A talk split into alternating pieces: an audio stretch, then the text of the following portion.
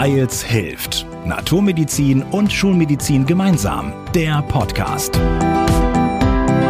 Wir sprechen mit Menschen über Gesundheit, integrative Medizin und Gesundheitspolitik. Hallo, schön, dass du wieder dabei bist. Ich bin Anke Genius. Kennst du das auch? Draußen ist alles grün, die Natur so kraftvoll und du fühlst dich müde und schlapp. Was kannst du tun? Wo kannst du anfangen? Mein Gesprächspartner heute ist Experte auf diesem Gebiet, Professor Gustav Dobosch.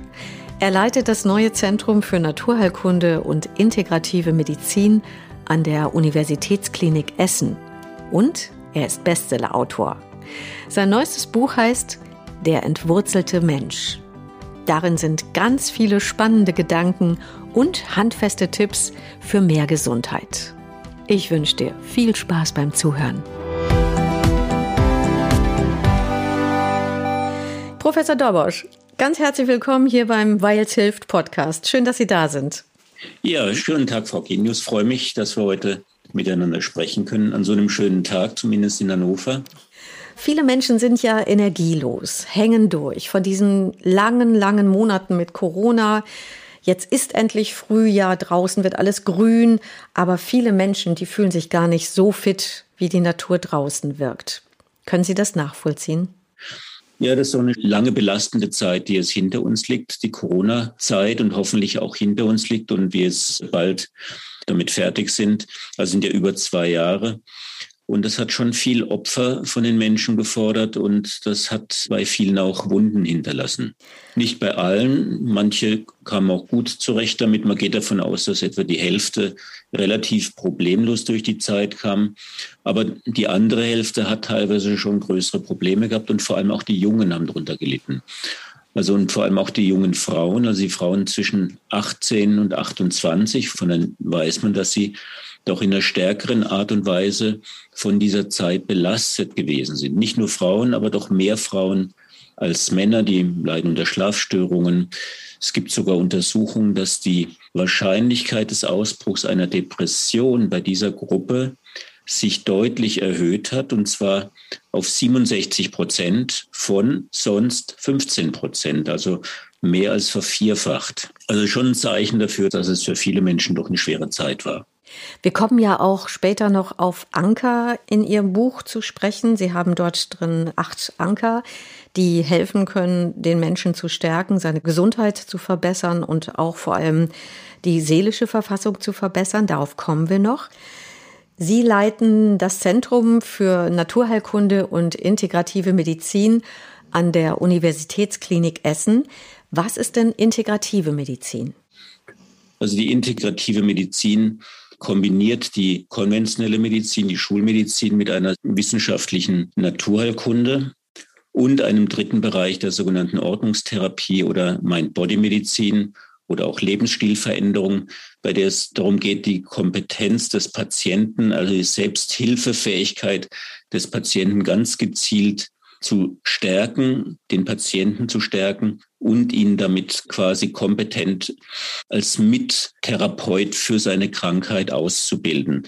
Also der Patient lernt, was seine Ressourcen sind oder er wird sich seiner Ressourcen bewusst, ist bereit, auch mitzuarbeiten durch zum Beispiel eine Veränderung seiner Ernährungsgewohnheiten, durch regelmäßige Meditationen, durch Bewegung und ist letztendlich ein salutogenetischer Ansatz. Das heißt, dass sich der Patient seiner gesunden Ressourcen bewusst wird, dass die stabilisiert und gekräftigt werden und er damit quasi ein Mittherapeut für seine eigene Krankheit wird.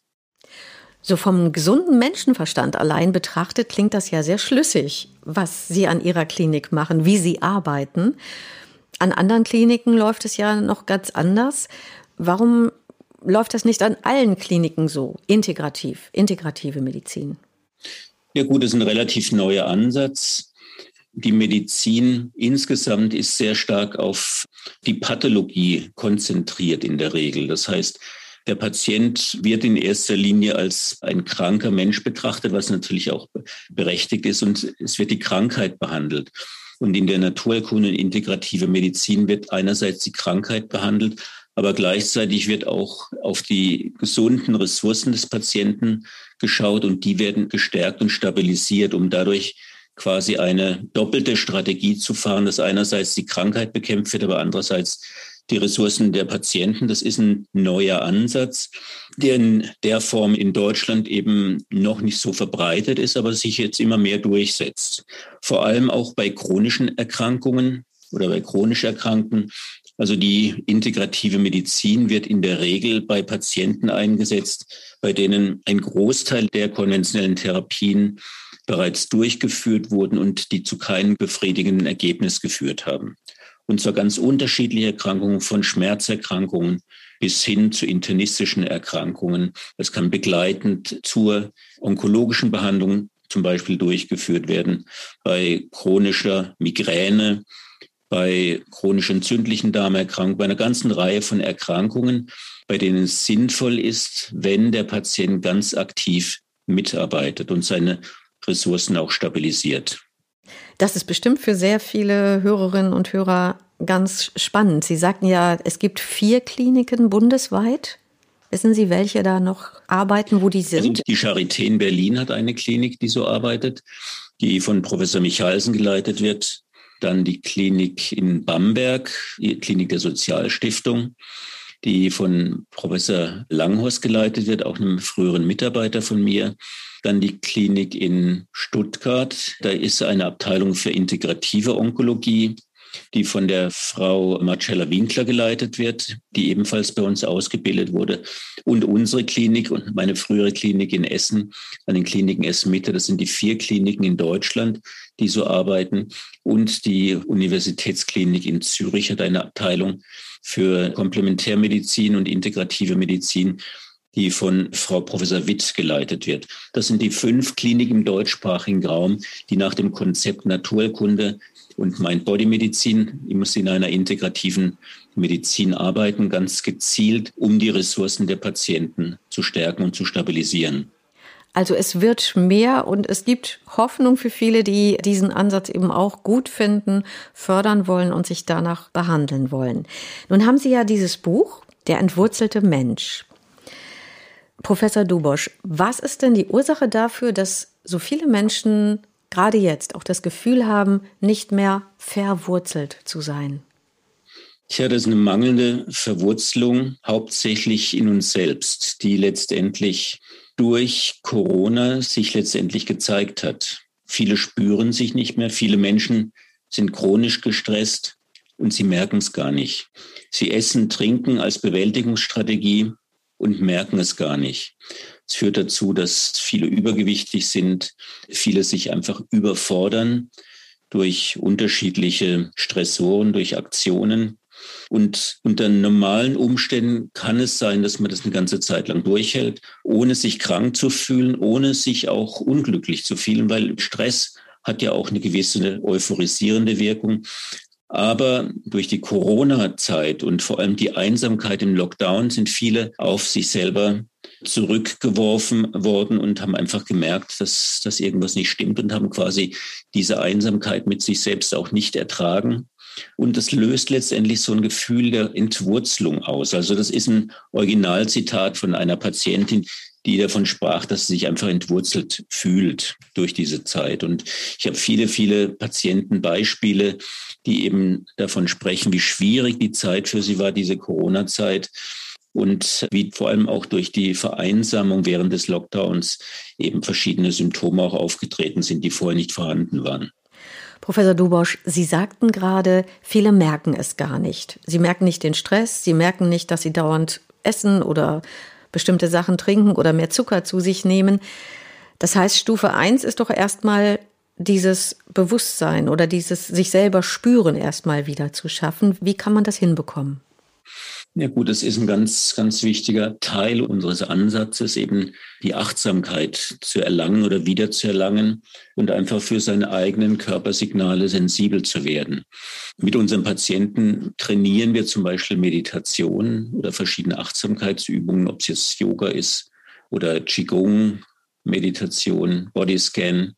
Und mit der Zeit verändern sich die Patienten. Das ist auch ganz spannend, das in der Klinik dann zu betrachten wie Patienten kommen und am Anfang doch sehr hektisch sind und möglichst viel und schnell therapiert werden wollen. Und alles geht nicht schnell genug. Und irgendwann kommt ein Zeitpunkt, da werden sie ruhiger, da werden sie nachdenklich.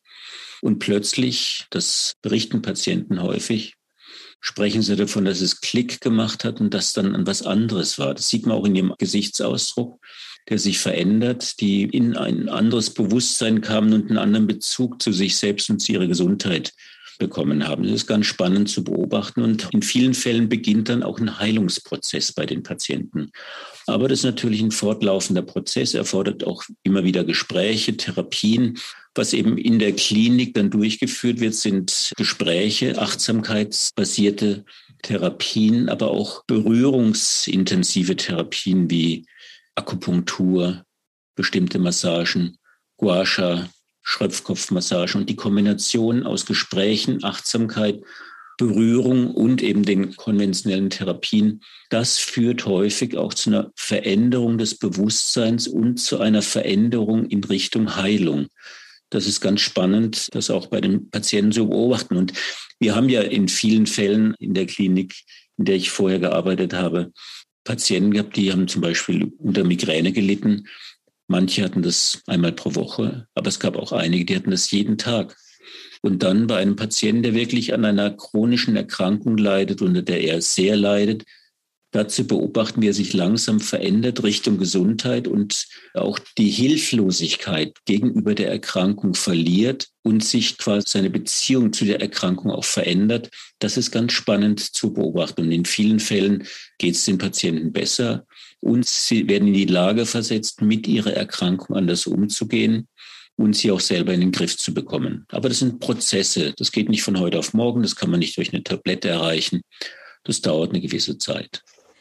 Sie haben gerade davon gesprochen, von dieser Hilflosigkeit, die ja bei vielen chronisch Erkrankten ist, so dieses, ich weiß gar nicht mehr, was ich tun kann und dann bei Ihnen in der Klinik zu lernen, ah, ich kann ja doch etwas tun und ich komme aus dieser Opferposition heraus. Ich glaube, das ist so ein ganz wichtiger Punkt, oder? Genau, das zu realisieren, dass wir eine Selbstwirksamkeit besitzen, also die Selbstwirksamkeitserwartung, dass sich das verändert, ist ein ganz wichtiger Prozess. Das ist zum Beispiel berichten das Patienten ganz häufig, nachdem sie gefastet haben. Also Fasten ist eine wichtige Therapie bei uns. Und viele Patienten können sich gar nicht vorstellen, dass sie für vier, fünf, sechs Tage ohne feste Nahrung auskommen können. Und wenn sie dann tatsächlich diese Zeit überstanden haben, berichten viele, dass sie stolz auf sich sind, dass sie den Eindruck haben, dass sie etwas geschafft haben, was wichtig war für ihre Gesundheit oder für ihren Gesundungsprozess. Und das ist in vielen Fällen der Beginn eines veränderten Verständnisses für die eigene Gesundheit, dass wir in der Lage sind, selbst etwas dazu beizutragen, unsere Gesundheit positiv zu beeinflussen. Hätten Sie vielleicht auch ein konkretes Fallbeispiel aus Ihrer Klinik von einem Krankheitsbild, was häufiger vorkommt? einem Patienten haben Sie jemanden vor Augen? was relativ häufig vorkommt. Also die Patienten, die wir in der Klinik behandeln, sind in der Regel chronisch krank über mehrere Jahre. Viele von denen haben aufgrund ihrer Erkrankung auch eine Depression. Und was ganz spannend ist zu beobachten, ist, dass sich diese Depression sich auch verändert, dass die Patienten plötzlich anfangen zu lächeln, die vorher sehr ernst waren, dass sie davon berichten, dass sie besser schlafen, dass sich ihre Gedanken verändern, ihre Gedankenstruktur. Das ist sehr spannend. Oder nehmen Sie zum Beispiel Patienten mit Fibromyalgie, mit Weichteilrheumatismus, die haben auch eine sehr lange Leidensgeschichte häufig. Im Durchschnitt sind diese Patientinnen, sind meistens Frauen, sieben Jahre unterwegs von Arzt zu Arzt, bis ein Arzt die Diagnose stellt. In vielen Fällen werden sie nicht ernst genommen mit ihren Beschwerden. Darunter leiden sie sehr. Und wenn diese Patientinnen dann über eine gewisse Zeit behandelt werden und merken, dass sie einerseits ernst genommen werden, dass Therapien durchgeführt werden, die die Regulationsfähigkeit ihres Körpers verändern in Richtung Gesundheit, dann ist es schon sehr eindrucksvoll. Es kann zum Beispiel vorkommen, dass Patienten mit starken Schmerzen kommen. Wir erheben am Anfang eine natürlich eine ausführliche Diagnose. Sie beschreiben genau ihre Schmerzen und dann kann es sein, dass wir eine Woche überhaupt nicht mehr über die Schmerzen sprechen. Und wenn man dann nach einer Woche, zehn Tage fragt, was machen Ihre Schmerzen, dass sie dann sagen, welche Schmerzen? Dass sie überhaupt nicht realisiert haben, dass die Schmerzen auf einmal weg sind, weil Schmerzen sind ja in vielen Fällen nicht unbedingt fixiert, sondern das Gehirn spielt eine ganz wichtige Rolle bei der Wahrnehmung des Schmerzes. Und wenn sich insgesamt was verändert, kann es auch sein, dass die Wahrnehmung des Schmerzes sich verändert und der Schmerz nicht mehr als so bedrohlich wahrgenommen wird. Die ganz starke Ursache vieler Erkrankungen, das hatten Sie ja auch zu Beginn schon gesagt, ist der Stress. Und Stress ist auch Ursache vieler psychischer Erkrankungen. Was stresst uns denn nach Ihren Erfahrungen aus all den Patientengeschichten, was stresst uns am meisten? Die beiden größten Stressoren sind wahrscheinlich die Einsamkeit. Gerade auch in der vergangenen Zeit. Ich hatte einen Mitarbeiter, der kam neu nach Essen, kannte noch niemanden, wohnt in einer Einzimmerwohnung, war dann Kontaktperson eines Corona-Patienten, hat selber kein Corona entwickelt, aber er musste 14 Tage in Quarantäne und er hat mir das beschrieben wie schrecklich diese Zeit war, dass er einfach 14 Tage mit sich allein war, konnte das Haus oder die Wohnung nicht verlassen. Einsamkeit ist aus ganz bestimmten Gründen ein ganz großer Stressor für den Menschen, weil Einsamkeit phylogenetisch verbunden ist mit einer letztendlich lebensbedrohlichen Situation. Der Mensch ist ja entwicklungsgeschichtlich ein Herdentier gewesen. Es hängt mit der Entwicklung des Kindes zusammen, dass letztendlich ein menschliches Kind unreif zur Welt kommt im Vergleich zu anderen Tieren. Und das setzt voraus, dass die Eltern dem Kind für eine längere Zeit Schutz gewähren müssen. Und das war in der Gruppe entwicklungsgeschichtlich natürlich erfolgreicher als einzelne Paare das durchgeführt haben. Von daher war es entwicklungsgeschichtlich das Schlimmste, was einem Menschen passieren konnte, wenn er aus der Gruppe ausgeschlossen wurde. Und diese Furcht vor dem Ausschluss ist gleichbedeutend mit Einsamkeit. Und deswegen ist diese Einsamkeit auch so angstbesetzt für viele Menschen. Obwohl es natürlich auch Menschen gibt, für die Einsamkeit kein Problem ist, die sich wohlfühlen. Aber grundsätzlich ist Einsamkeit ein großer Stressor für Menschen. Ein zweiter sehr großer Stressor ist die Machtlosigkeit. Also sich in Situationen zu befinden, die stressig sind und den Eindruck zu haben, man ist machtlos. Und diese Machtlosigkeit verstärkt den Stress noch. Sobald es gibt interessante Untersuchungen mit Ratten, die in Käfigen mit Gittern gehalten werden. Es ist natürlich rein vom ethischen Standpunkt ein fürchterliches Experiment, aber diese Ratten bekommen zu unbestimmten Zeitpunkten einen Stromschlag, versuchen dann diesem Stromschlag auszuweichen, was nicht möglich ist. Und irgendwann bleiben sie in der Ecke kauernd und lassen alles mit sich ergehen und reagieren überhaupt nicht mehr auf den Stromschlag. Eine andere Gruppe hat die Möglichkeit, diesen Stromschlag durch die Betätigung einer Taste zu beenden. Und diese Gruppe, die die Möglichkeit hat, den Stromschlag, die aktiv in dieses Geschehen eingreifen kann, die verhält sich völlig anders und die übersteht diese Phase völlig ungeschadet und die andere Gruppe, die eben hilflos dem Ganzen ausgesetzt ist, wird richtig krank und weist depressive Symptome aus. Und wahrscheinlich kann man das bedingt auf den Menschen übertragen. Sobald ein Mensch in einer schwierigen Situation eine Lösung erkennt und merkt, dass er etwas machen kann, dass er selbstwirksam wird, kann er einen wesentlichen Beitrag dafür ausüben, diese Situation erfolgreich zu überstehen. Zum Stichwort Einsamkeit fällt mir schon Ihr erster Anker ein in Ihrem Buch Der entwurzelte Mensch. Sie beschreiben ja in Ihrem Buch acht Anker. Und der erste Anker heißt Angst und Depression aktiv bewältigen. Und da ist auch ein Punkt Nähe zu Menschen. Das war in der Corona-Zeit, in der Lockdown-Zeit natürlich auch ganz besonders schwierig. Und Abstandsregeln, ja, die verfolgen uns ja nun lange. Genau, das wurde ja auch viel diskutiert, vor allem dieser Ausdruck des Social Distancing, was ja eigentlich kein Social Distancing sein sollte, sondern ein Physical Distancing. Also Social Distancing würde ja quasi diese Einsamkeit noch unterstützen. Und das ist ja gerade in so einer Pandemiezeit sehr schädlich, wie wir auch in vielen Fällen gesehen haben.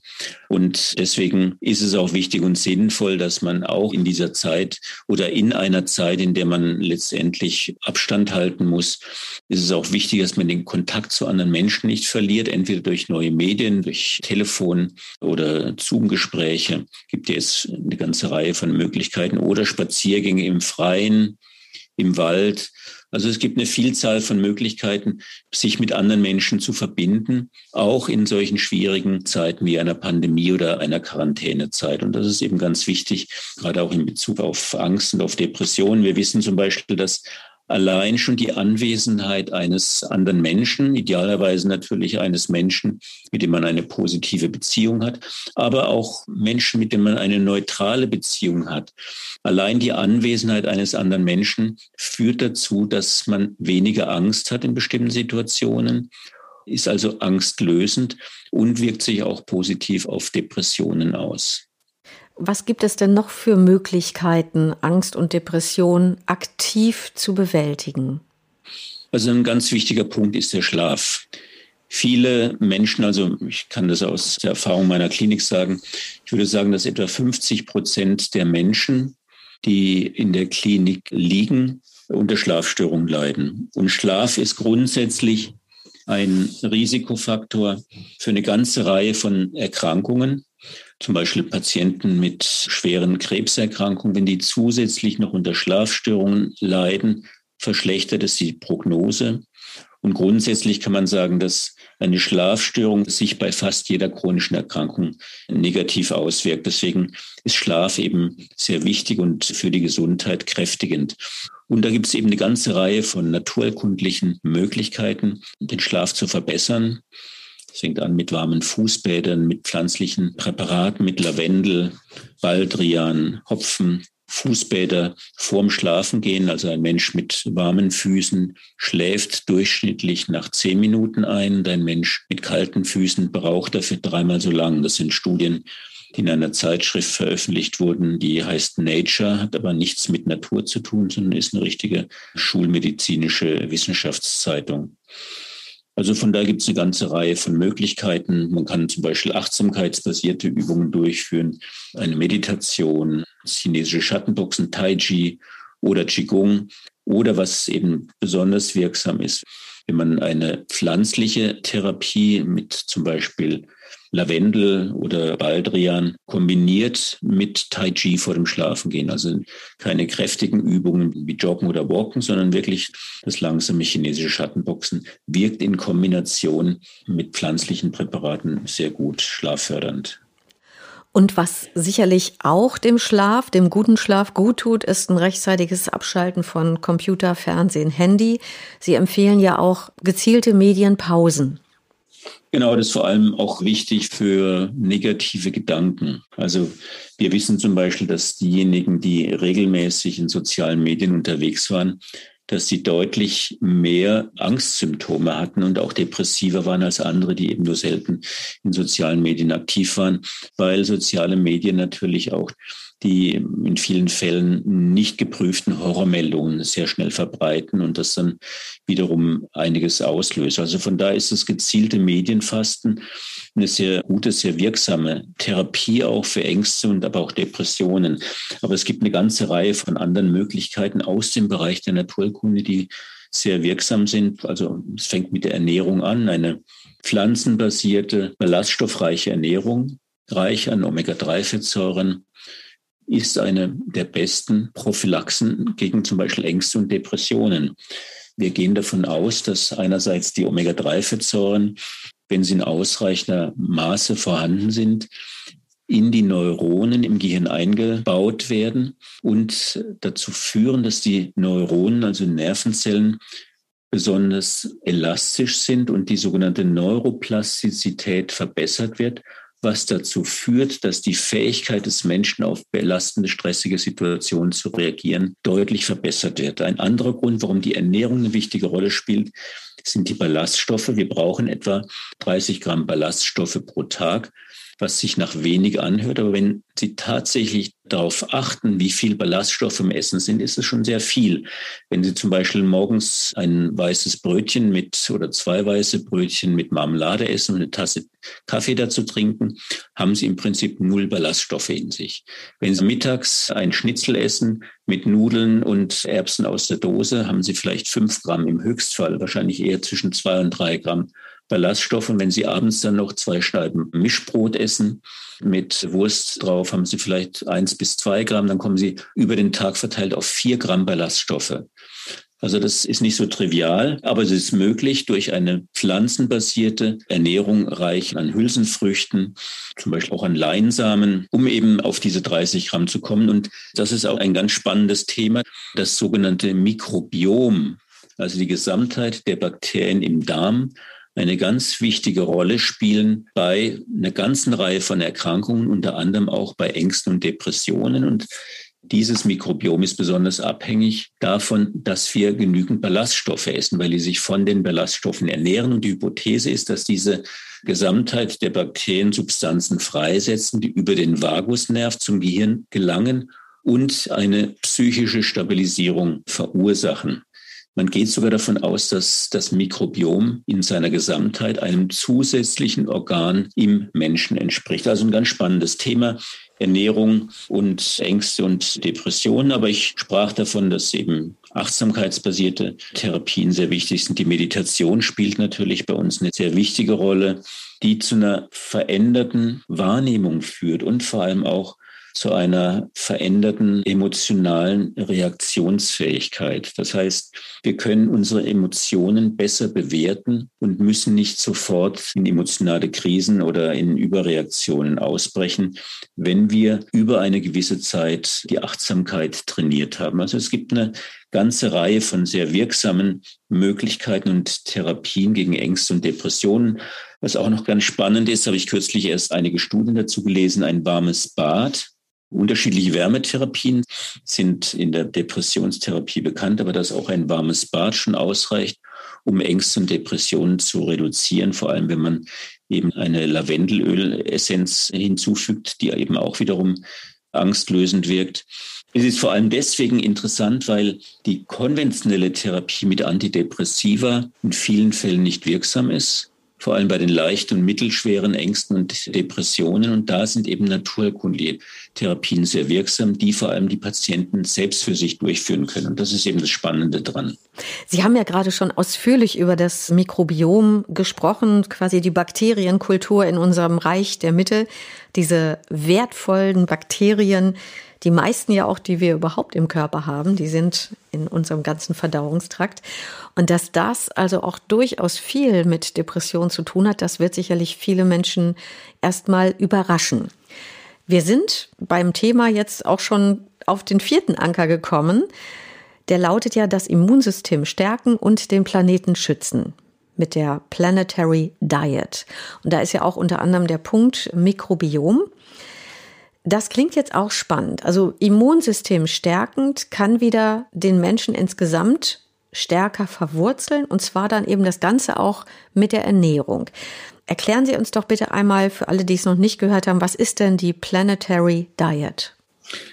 Die Planetary Health Diet, das ist eine letztendlich Ernährungsempfehlung, die von 37 Wissenschaftlern aus der ganzen Welt unter Führung von Walter Willett aus der Harvard Medical School entwickelt wurde, die das Ziel hat, die bestmögliche Ernährung für die Gesundheit des Menschen darzustellen und gleichzeitig auch den Planeten zu schützen, zu retten, in Anführungszeichen.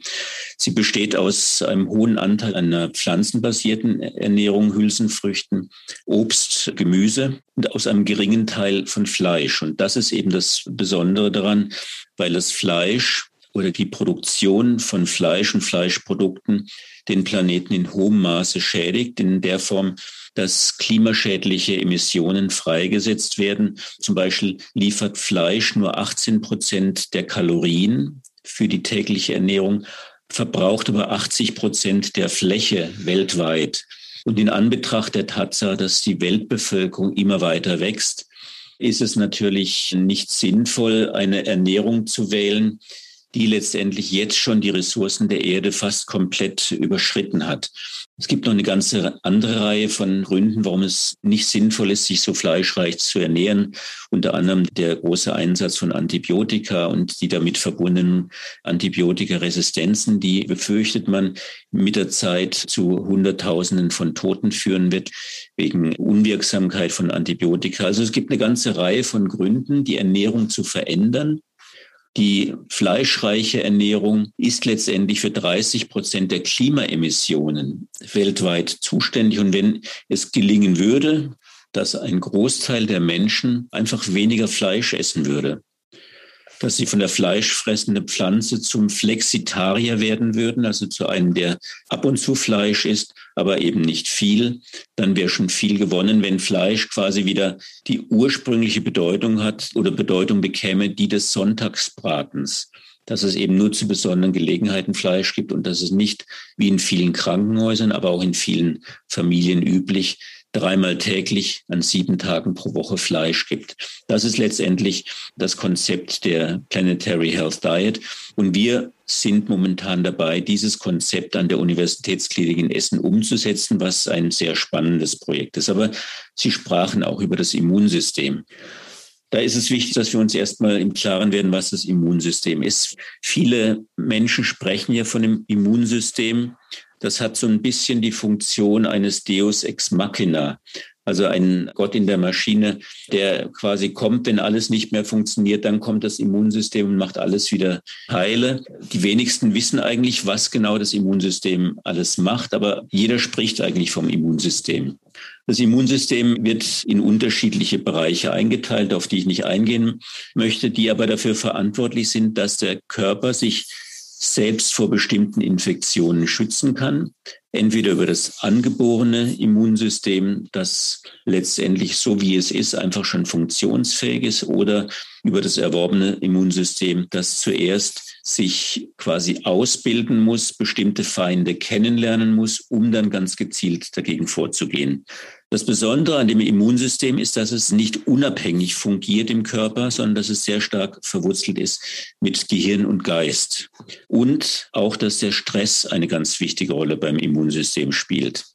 Wenn wir jetzt zum Beispiel bei der akuten Stresssituation anfangen, das heißt, gehen wir in die Zeit des Neandertalers, der ja hier in der Nähe von Düsseldorf gelebt hat.